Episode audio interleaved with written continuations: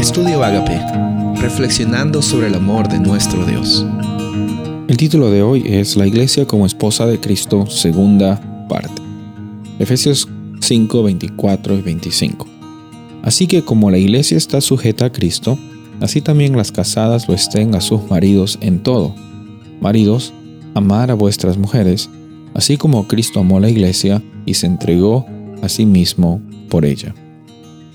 En el mundo que vivimos lastimosamente existen eh, personas en la sociedad que juzgan el valor de una persona por diferentes formas, ya sea que esa persona tiene bastante dinero o los estudios que ha tenido o las posiciones en la sociedad que uno puede recibir o algunas conexiones que tiene por la familia.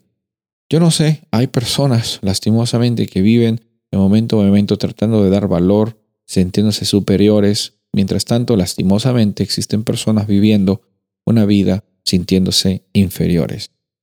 Encontramos que Pablo, cuando está mencionando la interacción entre el marido y su esposa, está haciendo un ejemplo bien hermoso al compararlo con la iglesia y con la persona de Cristo. El marido y su esposa tienen el deber, la responsabilidad y el privilegio de estar sujetos unos a otros en el temor de Dios. Y aquí, como leímos en el principio, la iglesia está sujeta a Cristo.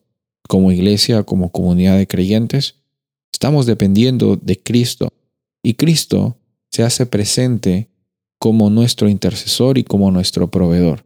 Ahora, poniéndolo en el asunto de, la familia, poniéndolo en el asunto del matrimonio, bueno, eh, las esposas sí están llamadas a amar a, a, su esposo, están llamadas a confiar en el esposo, de la misma forma que el esposo tiene el llamado y la oportunidad de en cada momento estar presente emocionalmente, espiritualmente, en cada parte, eh, estar presente en la vida de la esposa. Y muchas veces se confunde el término cabeza, como dijimos los días anteriores, y nos olvidamos que Jesús nunca actuó de una forma manipuladora cuando interactuaba con las personas. Lastimosamente, existen matrimonios entre que en el esposo o la esposa eh, intentan uh, alguna forma mostrar de que uno vale más y manipular haciendo sentir menos a la otra persona. Pero encontramos aquí que el ejemplo que se nos es dado consiste en una confianza mutua. Y si tú no estás casado, no estás casada aún, Reconoce que tu confianza no viene por lo que la otra persona dice de ti, sino por lo que tu Padre Celestial dice de ti.